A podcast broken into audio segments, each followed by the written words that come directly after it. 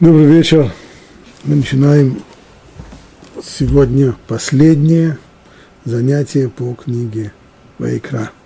Это последнее занятие в недельном разделе Бехукотай, и оно же последнее разделение в книге Вайкра.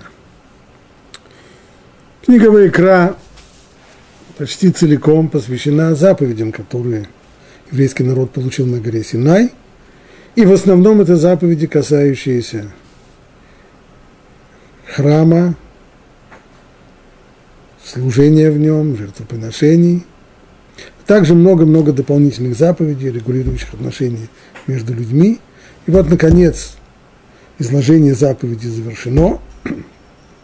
В недельном разделе Бехугута, это последний недельный раздел книги Вайкра, подводится итог всему, и Тора предупреждает, что ждет еврейский народ в случае, если он исполнит заповеди и будет верен тому союзу, который он заключил с Богом на горе Синай, и что будет, если он нарушит этот союз.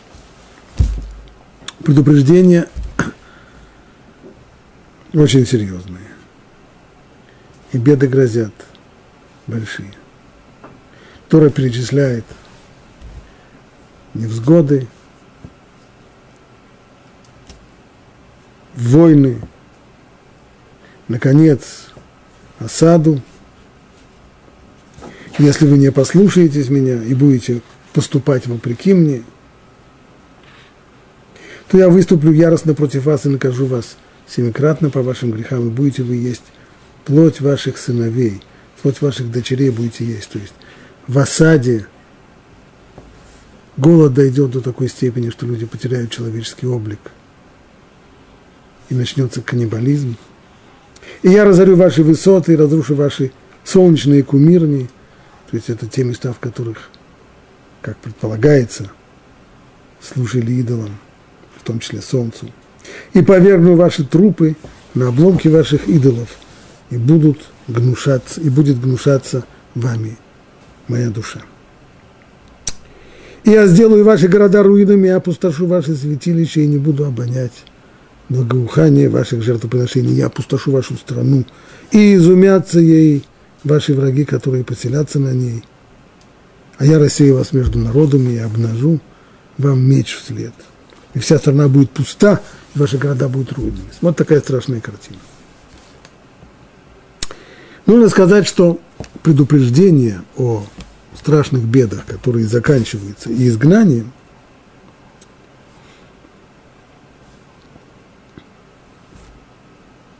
они даны не только в этой главе,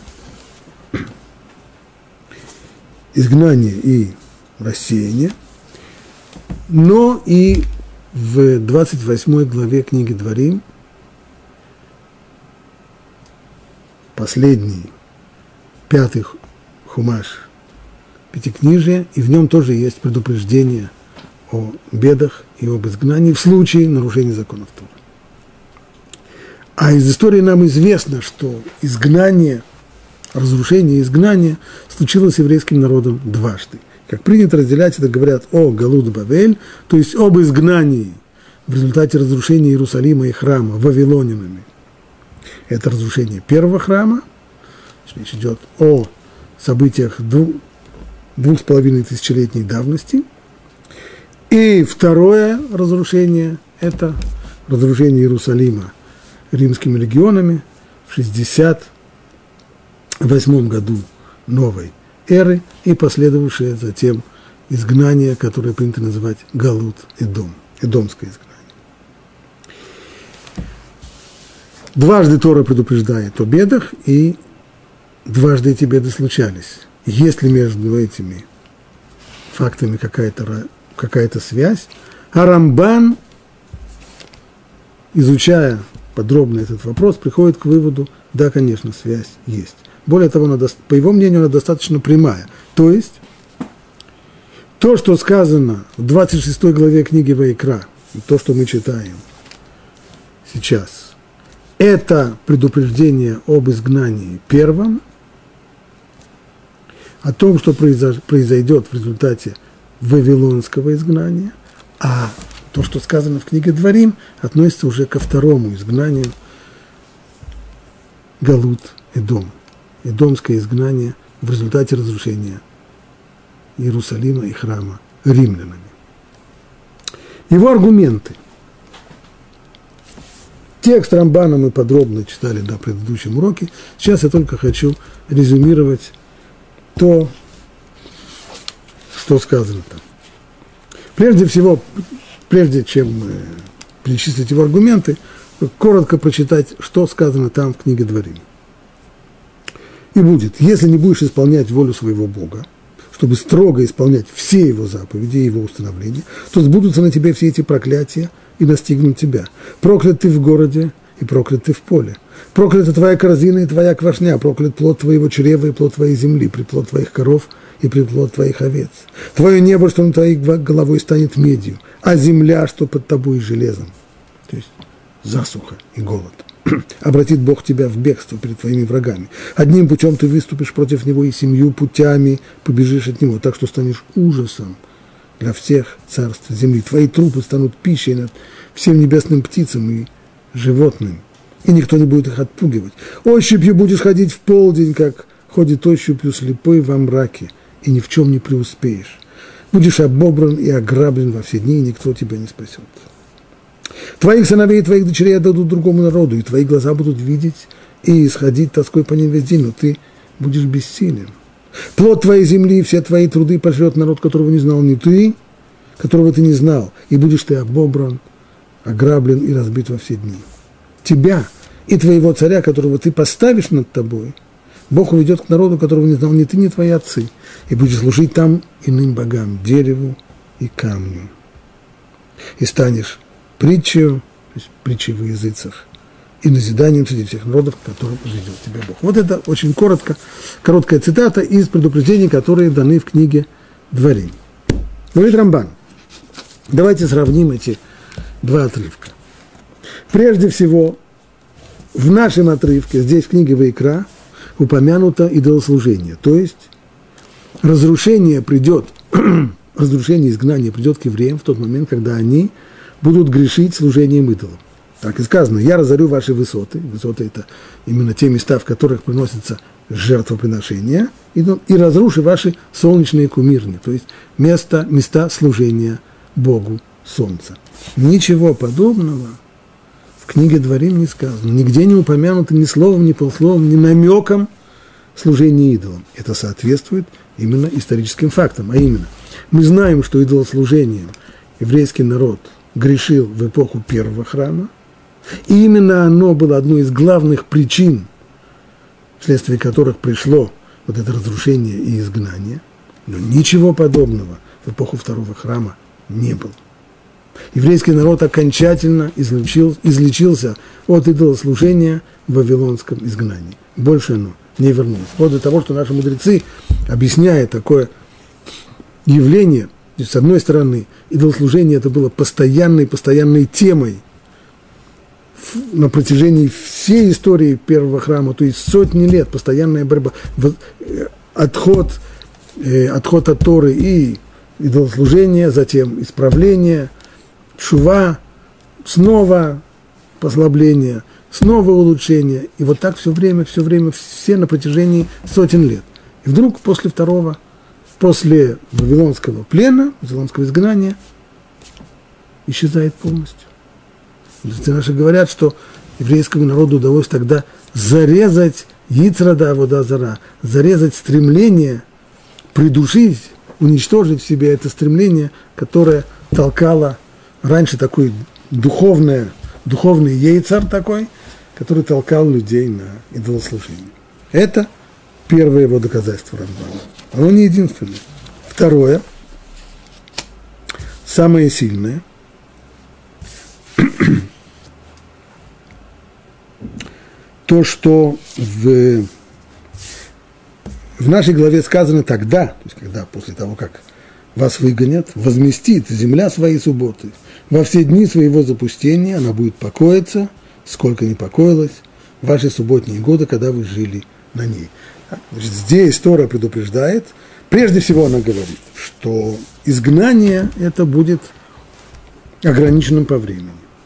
Сколько лет оно продлится? А вот сколько лет точно оно продлится, Тора не говорит. Но она указывает точную формулу, по которой можно выяснить, сколько оно продлится. А именно, столько, сколько лет субботних и юбилейных будет нарушено, столько продлится изгнание. В субботние юбилейные годы запрещено земледелие. И если будет нарушение, если будут субботние и юбилейные годы, еврейский народ будет продолжать возделывать землю, то количество нарушенных субботних и юбилейных лет будет определять время, которое продлится изгнание. Это точно соответствует именно первому изгнанию. Оно оказалось ограниченным по времени, всего 70 лет – есть разные пути, каким образом считать эти 70 лет, то есть, а именно, что, что считать началом изгнания, что считать его концом. Но какую бы формулу ни взяли, все равно все входит в эти 70 лет. Они были предсказаны в дальнейшем и пророками, пророком Ирмияу, и они указаны и в книге Хроник, что действительно к моменту, когда царь Кир, повергший, персидский царь Кир, который поверг Вавилонскую империю, дал своим декретом разрешение евреям вернуться в свою страну, к этому моменту истекают 70 лет изгнания. И количество, число нарушенных субботних и юбилейных лет соответствует 70. Это все относится именно к первому храму. А по, по отношению к второму храму ничего подобного сказать нельзя. Во-первых, Тора нигде там не упоминает какого бы то ни было ограничения по времени. Его нет не существует.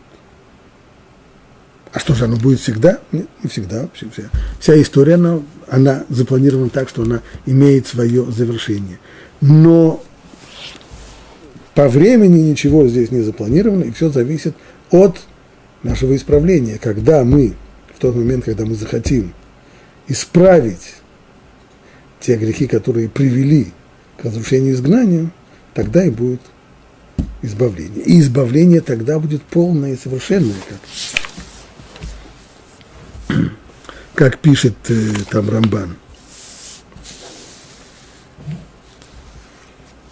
В отличие от того, что сказано по поводу возвращения из изгнания, в нашей главе речь идет о только возвращении в Израиль, но не о том, что называется Геула Шлима, не о полном-полном избавлении и исправлении всего мира, мессианской эпохи, мессианской эры, которую предсказывает Тора в книге, в книге Дворим. Ничего этого здесь в, в книге Вайкра нет.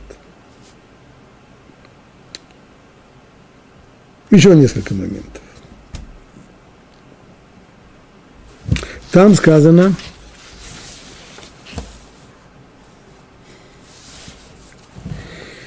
В книге Дворим нашлет Бог на тебя народ издалека, от края земли, как орел налетит народ, языка которого ты не знаешь и не поймешь. Народ издалека от края земли. Этого нельзя сказать о вавилонинах, говорит Рамбан. Вавилонине были соседями. Вавилонине – часть огромной-огромной семитской группы народов, которая говорила на арамейском языке, есть различные наречия. Они были во-первых, они были близкими соседями, все время был, были с ними контакты на границах, они пришли вовсе не с края земли.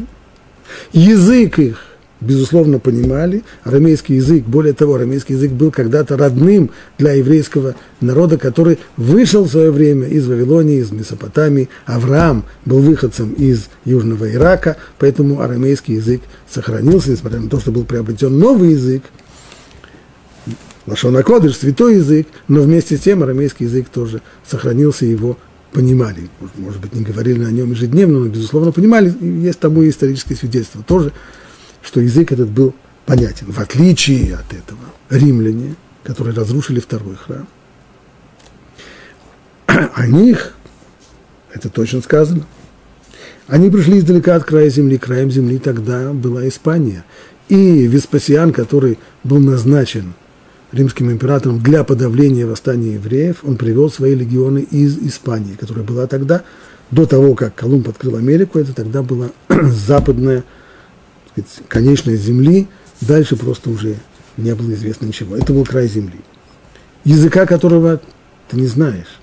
латынь была еврейскому народу неведома. Все, все общение тогда международным языком был греческий, и поэтому и с римскими властями тоже общались при помощи, если не при помощи переводчиков, то при помощи греческого языка.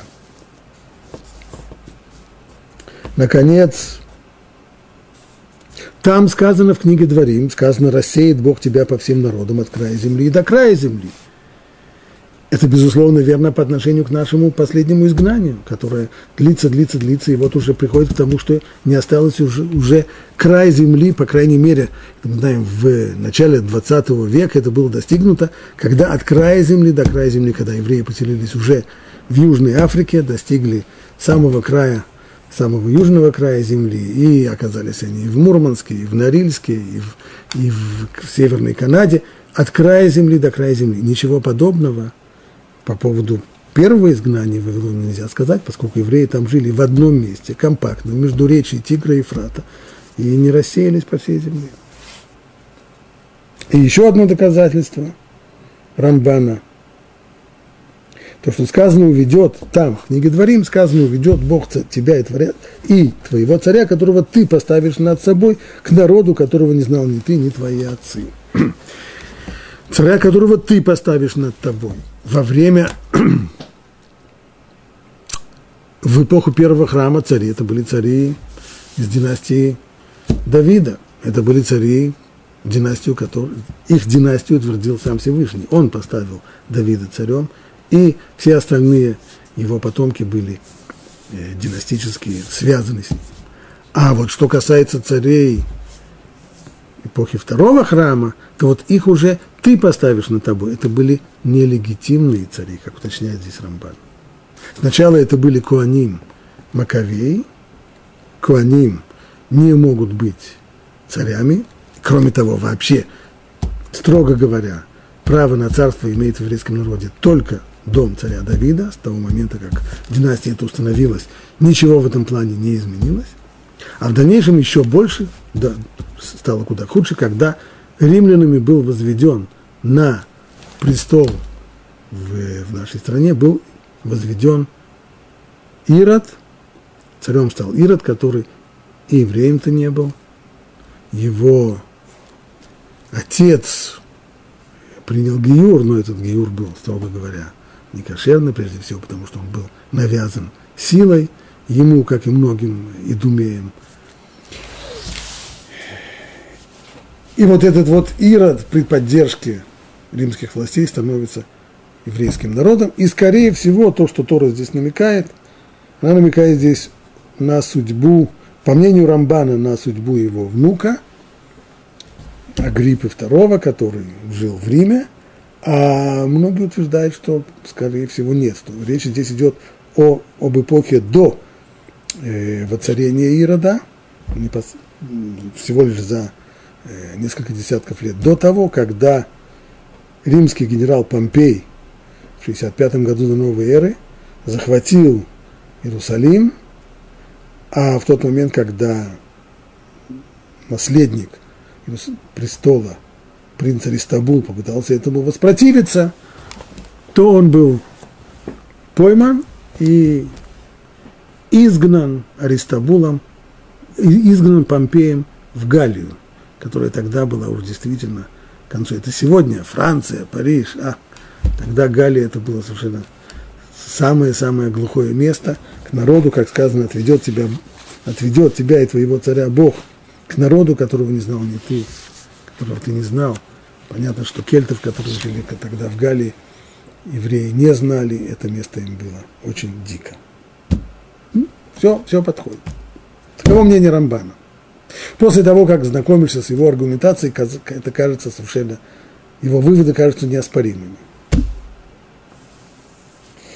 Но как часто бывает, чем больше нам кажется, чем больше мы убеждаемся под, э, в результате многих аргументов, которые высказываются, тем вероятнее, что найдется кто-то, кто их не примет. Находится и здесь последующих поколениях, Дон Ицхака Барбанель в своем комментарии к Торе не соглашается с Рамбаном. Причем путь его мысли, он не начинает спорить с Рамбаном по поводу деталей текста. В деталях текста аргумент Рамбана очень сильный. Он выдвигает аргумент общий.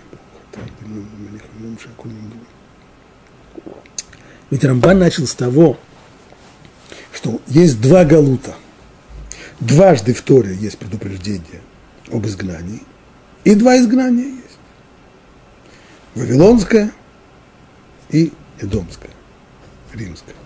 Строго говоря, у нас принято говорить о четырех, арба галут, четырех галутах, потому что между первым вавилонским и последним римским и домским было еще, сменились у нас еще двое хозяев, а именно сначала это персы, Великая Персидская империя, а вслед за этим эллинистическая, греческая, греко-македонская э, держава, которой мы подчинялись.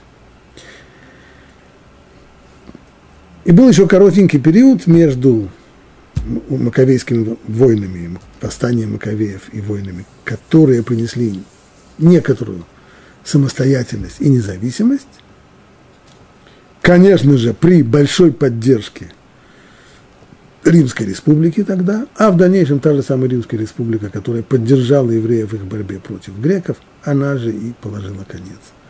В лице генерала Помпея положила конец независимости, достаточно мнимой независимости евреев. Так вот, все это, весь этот исторический период принято вот таким образом делить. Говорит Рабанель, это деление искусственное. На самом деле это не два галута и не четыре, а галут он один. С точки зрения, сейчас не говорю с точки зрения исторической, Исторически мы видим постоянно сменяющуюся ситуацию. Вот подчинение Вавилонии, при том, что и были изгнаны в Вавилонию, а потом возвращение, э, жизнь в своей стране под властью сначала Персидской империи, потом э, греко-македонских э, царей. Все это исторически совершенно разные, а уж тем более потом жизнь под властью Римской республики, Римской империи – Но с точки зрения Тора, с точки зрения управления миром, говорит Абрабанель, это все не так. Галут он один. В результате того, что союз со Всевышним был нарушен, санкция, которая была предусмотрена в этом союзе, она реализовалась, а именно изгнание из страны. Первое изгнание, оно продолжается по сей день. А то, что принято у историков называть Шиват Сион, то есть возвращение в Сион, это возвращение было не, хотя может, по времени оно, с точки зрения исторической, колоссальный срок, на сотни лет, но оно было временным. На что это похоже? Дадим два примера. Сначала один, потом придумаем. Предположим, человек, который живет в каком-то месте, в котором он скоро приходит к выводу, что дальше жить он здесь не может, его просто вытесняют отсюда. Вокруг хулиганы, бандюганы, антисемиты, которые не дают ему прохода, которые, которые устраивают э, дебоши, которые забрасывают его окна камнями, еще чем-нибудь, которые время от времени пристают его, э, крадут у него, грабят, э, бьют стекла в его машине, протыкают. Ну, жить невозможно. Что приходится делать? уезжать. Человек уезжает в другое место, ищет себе место другое, в котором он может поселиться. Через некоторое время он делает попытку все-таки, может быть, а вдруг там что успокоилось, вернуться к себе домой, возвращается. И ему снова прокалывают шины, ему снова его избивают, его грабят, он понимает, что нет возможности там жить берет последние свои вещи и уезжает окончательно. Это возвращение посередину, оно возвращение с робкой надеждой, а может быть все-таки можно будет не уезжать, может быть все-таки можно вернуться снова на свои пепелища.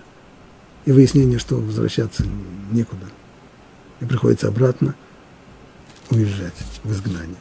Вот это ход еврейской истории, как понимает его Абарбанель. Кстати, не только Абарбанель, что возвращение То, что еврейский народ воспользовался декретом царя Кира, который позволил евреям вернуться к себе домой, вернулись, отстроили города, не все, но часть. Построили Иерусалим, построили храм, жили под властью Персидской империи, под властью Александра Македонского, Диадохов, Селевкидов, Птолемеев, даже под собственной властью, даже было какое-то несколько десятков лет такое ощущение независимого государства, потом под... это все было временное, временное состояние. Всевышний придал возможность еврейскому народу вернуться в свою страну на время, с тем, чтобы, вернувшись в свою страну, они полностью избавились от всех тех грехов, которые и привели к изгнанию.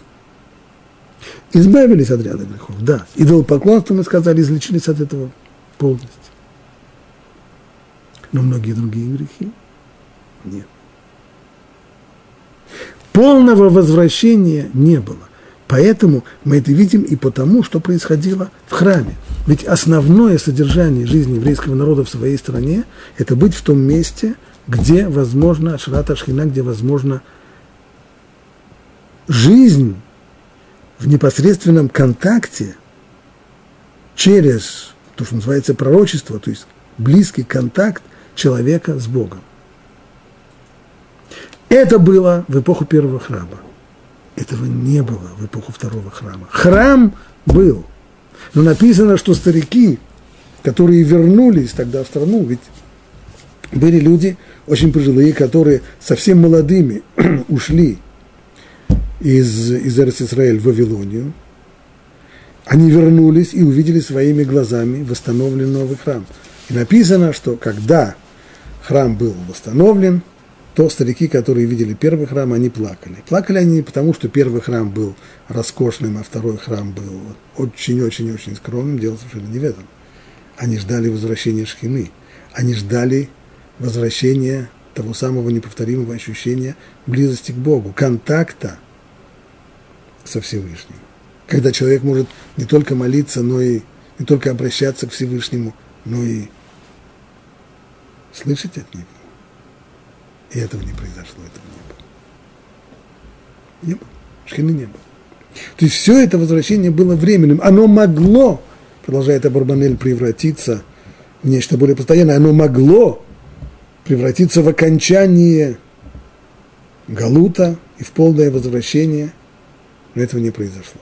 Не произошло, потому что еврейский народ оказался тогда не на той высоте. И поскольку этого не произошло, то пришлось вернуться снова в изгнание. Может быть, более точный пример, который я сначала дал пример по поводу человека, который ищет себе место, убегает от, от, от, от, от э, бандитов, скорее всего, нужно дать другое сравнение. Человек, который был в хорошем месте, на хорошей работе, и за нарушение дисциплины его выгнали. Или он учился в хорошем, учился он в хорошем, в хорошем элитном учебном заведении. И выгнали его за нарушение дисциплины. Прошло некоторое время. Директор соглашается взять его снова, но на испытательный срок, чтобы увидеть, исправился или нет. Исправится, его восстановят.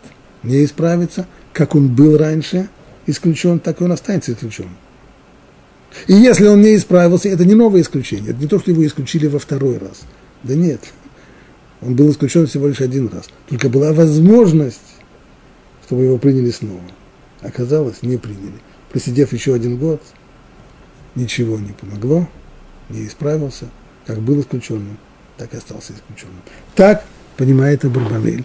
Это вот ход событий.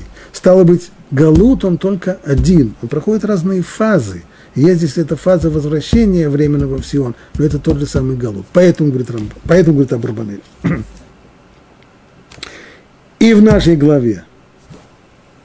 Наша глава описывает те самые беды и невзгоды, которые случатся с еврейским народом от изгнания, от разрушения первого храма и вавилонского изгнания, вплоть до идомского изгнания тоже. Поэтому в этой главе есть элементы, которых если мы посмотрим в тексте, есть элементы, которые никак нельзя отнести к, к, первому, к первому изгнанию. Например, в нашей же главе, хотите, хотите примеры, пожалуйста, 33, 32 стих. «Я опустошу вашу страну, и изумятся ей ваши враги, которые поселятся на ней». Было так при разрушении первого храма? Да, конечно. «А я рассею вас между народами и обнажу меч вам во след». А где это было рассеяние между народами? Оно-то было только в эпоху второго храма. В книге Дворим про второй храм тоже написано про рассеяние. Да, и Рамбан указывает, вот, вот видите, говорит Рамбан, именно там, в книге Дворим написано про рассеяние, и это происходит в эпоху второго храма. Но ведь здесь тоже сказано, я рассею вас между народами. А это уже никак не припишешь к эпохе первого храма, к вавилонскому изгнанию, когда все компактно жили в одном месте, в Месопотамии.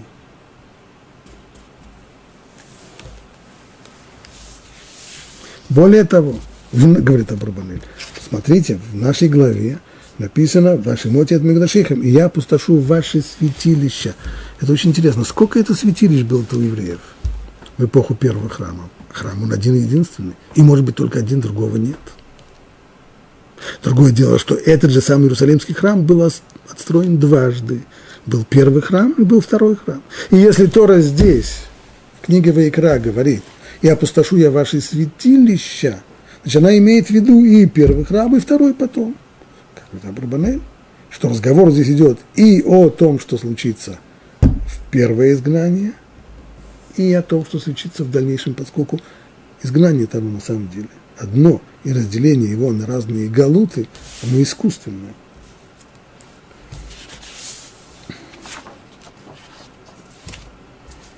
Ну а как быть с главным, главным, самым сильным аргументом Рамбана.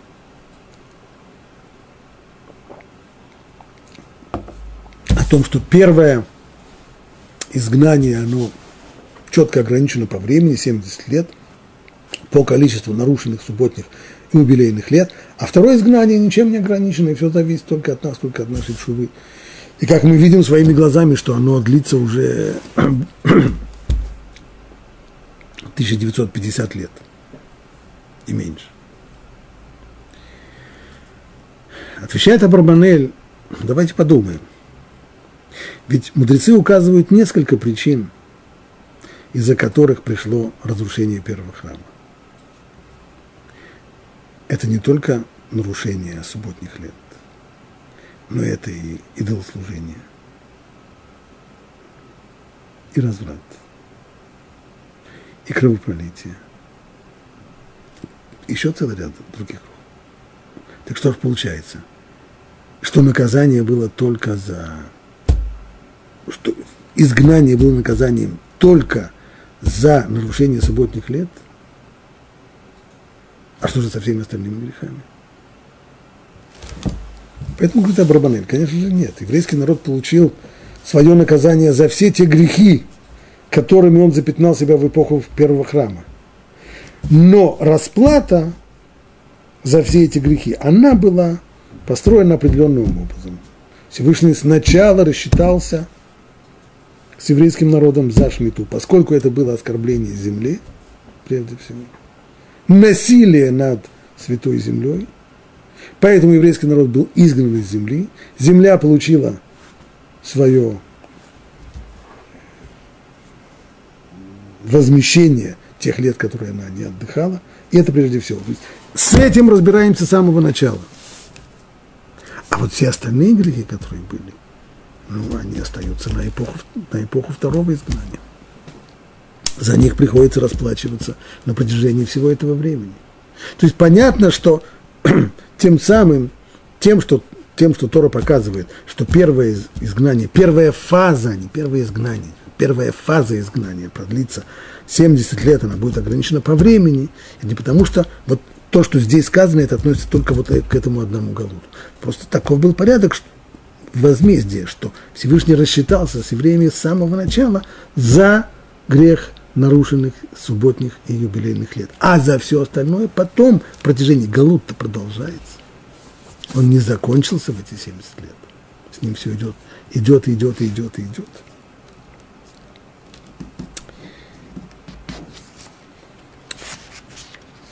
Поэтому во всех деталях Абарбанель не соглашается с Рамбаном, утверждая, что в нашей главе есть намеки не только на события разрушения первого храма и Вавилонского Галута, но и всего Галута в целом, вплоть до наших дней. Скажу только еще одно объяснение более поздних авторов. Вот тот, тот взгляд, который развивает Абарбанель, он, в общем-то, многими поздними авторами был принят о том, что Галут, он, по сути дела, один. И есть только различные его фазы. Фаза вавилонская, фаза персидская, греческая, римская, Галутидон. Но все это один Галут. И это вот все те, кто принимает этот взгляд, они только должны дать объяснение, почему же посредине этого Галута было вот такое вот временное возвращение Шиват Сиона. Одно из интересных объяснений, которое я слышал в свое время, было такое. Оно уже ближе к тому примеру, который я дал сначала, если человек вынужден покинуть свои места, он не может здесь больше жить, его преследуют. В общем, жизни ему здесь нет. Ну, надо уезжать куда-то на чужбину. Но сразу же не поедешь туда, нужно прежде всего попробовать осмотреться, можно ли там ужиться – Человек уезжает в другую страну, пытается там устроиться, проверяет, можно ли там жить, можно ли там устроиться. В тот момент, когда он выясняет, что жить там в принципе можно и имеет смысл оставить свои прежние места, он возвращается домой и собирает все свои пожитки. Все, что необходимо ему для жизни на новом месте. Вот только когда он заканчивает собирать все свои пожитки, реализует все, что у него есть, вот тогда уже со всем своим накопленным богатством он переезжает уже на новое место всерьез и надолго. Подобно этому еврейский народ вернулся в Израиль для того, чтобы взять с собой свой багаж. Главный багаж еврейского народа – багаж духовный. А именно, в эту самую эпоху второго храма, которая с точки зрения политической, экономической, была эпохой очень малоприятной, эпохой прозябания, эпохой. Но духовная жизнь в эту эпоху, она била фонтаном.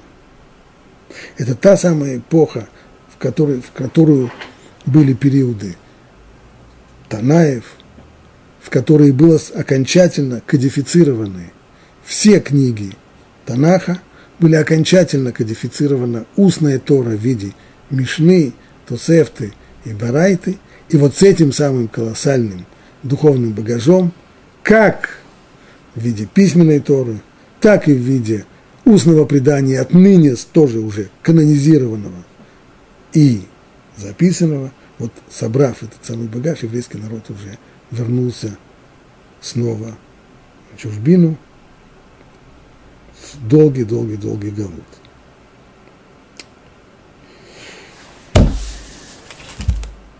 Вернемся снова к Рамбану, для того, чтобы посмотреть еще одну очень интересную деталь. В 32 стихе Тора говорит, «А я опустошу вашу страну, и изумятся ей ваши враги, которые поселятся на ней». Изумятся само слово, которое, упомяну, которое упомянуто здесь в оригинале, «вешемему алео и вейхи». Шемему можно, безусловно, перевести как, так, как переводит большинство переводчиков, изумятся. То есть будет такая здесь, такая разруха, такая пустота, что просто можно будет только изумиться. Но слово «шамам», корень его – это и пустота тоже. То есть здесь есть игра слов. Изумятся от чего? От той пустоты. А можно понять это иначе. Что они, ваши враги, будут пустовать на этой земле. Что значит пустовать на этой земле? Смотрим, как поясняет это Рамбан.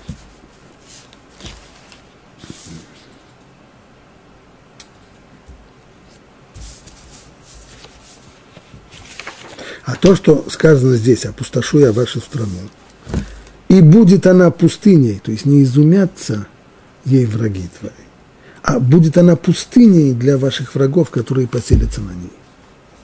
Это добрая весть. Обещающая, что в период всех изгнаний святая земля не примет наших врагов. И это великое доказательство того, что данные нам обещания осуществляются. То есть, то, что здесь сказано, что вас-то выгонят, конечно, будет изгнание. Но все то время, пока продлится изгнание, враги не сумеют ужиться, ваши враги не сумеют ужиться на этой земле. Это не то, что никто не попытается здесь. Нет, будут пытаться здесь поселиться. И для всех она будет пустыней. Прежде цветущая страна для всех будет пустыней. Это, как пишет Рамбан, для нас это благая весть. То есть, подобно тому, как жена, если муж уехал в, далекую в далекие страны, жена, пусть она оставлена, но она не выходит замуж за другого человека, потому что она уверена, что рано или поздно муж ее вернется. Также и, также и страна Израиля. Она оставалась пустыней по отношению ко всем тем, кто пытался поселиться на ней с тех пор, как еврейский народ ее оставил. Потому что она ждет еврейский, еврейский народ. И когда он вернется, вот тогда она снова расцветет. И так пишет Рамбан. Это великое доказательство того, что данные нам обещания осуществляться. Ведь не найти во всем мире другой, столь благодатной и просторной страны, густо населенной в прошлом, которая остается в запустении, несмотря, которая остается в запустении, несмотря на то, что многие народы пытались прибрать ее к рукам.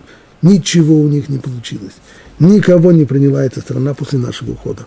Рамбан все это говорит не просто по книгам. Ну, что представляла собой страна в древности, это Рамбан знает по книгам. И действительно, историки древности, историки античного мира описывают цветущую, очень плодородную, потрясающую страну. Но когда Рамбан сам, уже будучи стариком, вынужден был бежать из Испании в результате того, что он имел неосторожность победить в диспуте против э, христиан, и он, и он приезжает в Израиль, он видит страшную картину, абсолютно опустошенная, опустошенная страна.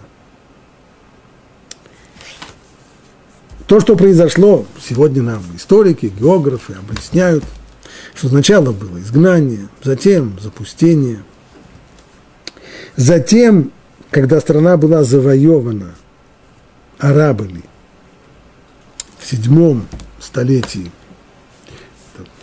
Э, походы халифа Амара в седьмом столетии э, новой эры, то арабы привезли с собой мелкий рогатый скот, который принято было не разводить в Израиль в свое время в больших количествах, а они привезли сюда в большом количестве коз, которые попросту сожрали всю траву. Вслед за этим уже новые владельцы, турки, вырубили все леса, и страна, часть ее превратилась в пустынь, а часть в солончаковые болота.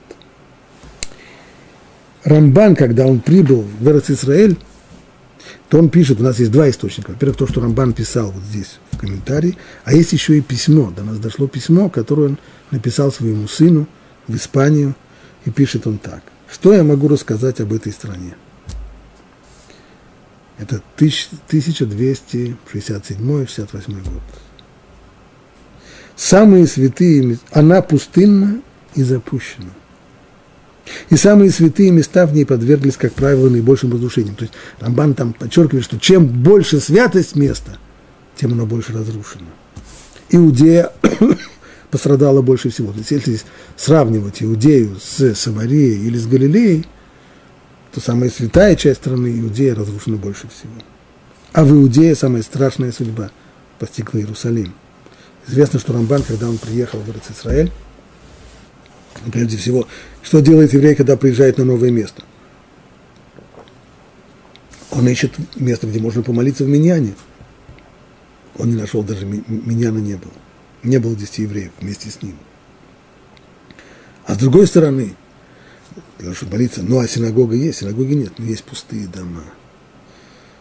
Что называется, какой хочешь, тут такой бери абсолютно опустошенный войнами и другими бедами город. После Рамбана в XVIII веке, в конце XVIII века, французский исследователь Вальней посетил эти места и оставил такое очень живое описание того что, того, что он видел. Он проехал по всему Ближнему Востоку. Известно, что его книгу потом очень внимательно и серьезно изучал Наполеон в, в, в ходе приготовлений к своему египетскому походу. И вот что пишет Вальней о состоянии конца XVIII века. Я ездил в города, знакомясь с обычаями и нравами их жителей. Я добирался до далеких деревень, где изучал положение земледельцев. Повсюду я видел лишь разбой, опустошение, тиранию и нищету. Каждый день я встречал на своем пути заброшенные поля, опустевшие деревни, города, лежавшие в развалинах. Сравнение далекого прошлого с современным состоянием этой страны порождало глубокие думы. Что же за глубокие думы? Великий Боже, от чего произошли столь роковые перемены? По каким причинам так разительно изменилась судьба этой страны? В чем причина проклятия небес, тяготеющего над ней? Ну, если вы вольны, помимо образования светского, которое он имел, обратился бы еще к источникам, которыми мы обладаем, почитал бы еще комментарий Рамбана, вряд ли бы он задавал эти риторические вопросы.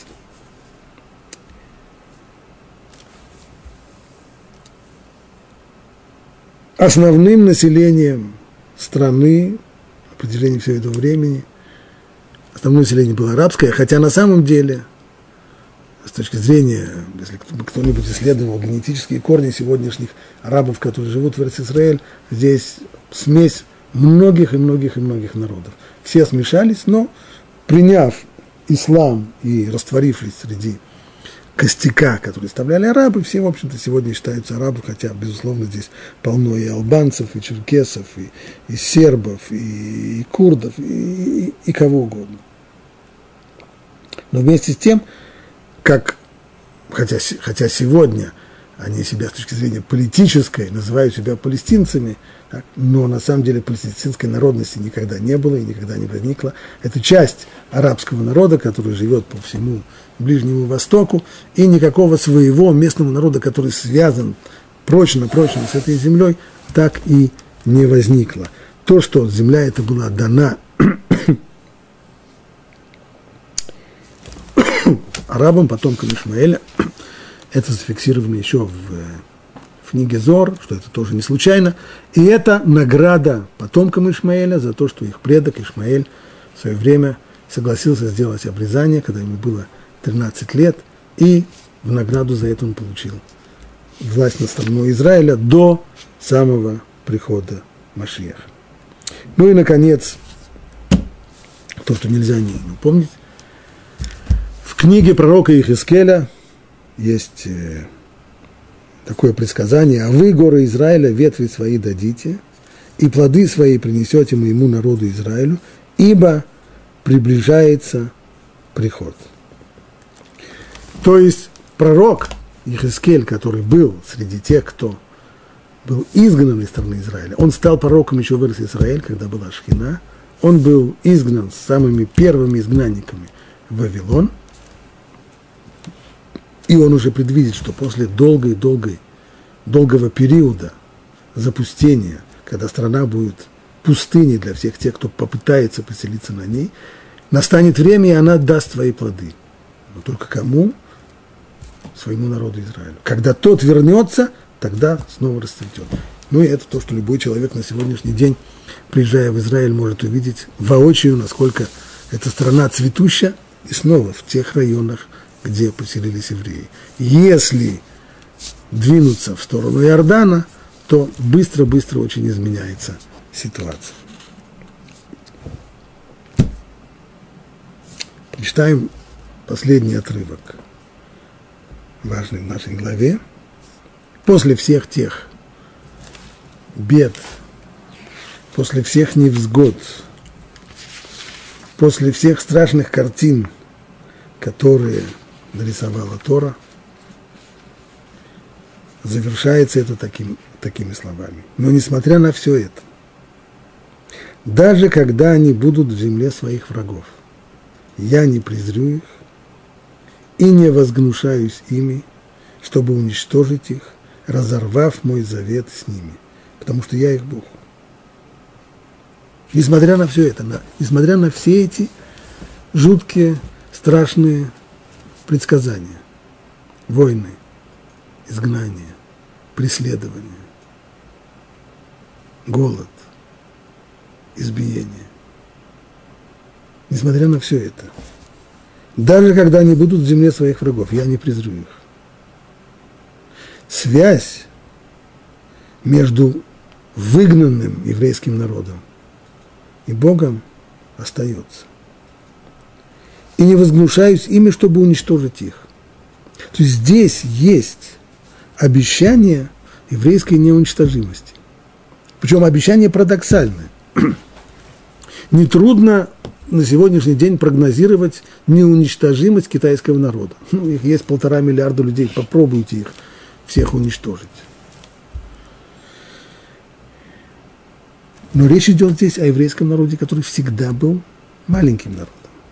И не просто маленьким народом, а который всегда все ненавидели и который всегда все пытаются уничтожить. Его все время, все время, если посмотреть график еврейского населения, то мы видим, что каждый раз, когда в силу каких-то демографических факторов начинается прирост еврейского населения, после этого происходит очередная катастрофа и резкое снижение. Раз за разом, раз за разом. И несмотря на это, что его всегда будут уничтожать, при всем при том его никогда не уничтожат. И это мы знаем, что самый этот факт неуничтожимости еврейского народа, он всегда был удивительным для многих-многих думающих людей, которые пытались найти ему объяснение и не могли, вплоть до того, что стало уже совершенно хрестоматийным э, высказывание в, споре между спор, который происходил при прусском э, при, при, при дворе прусского короля, когда э, атеист захотел получить четкое, явное доказательство существования божественного проведения, на что ему верующий человек сказал, это же очень просто, это евреи.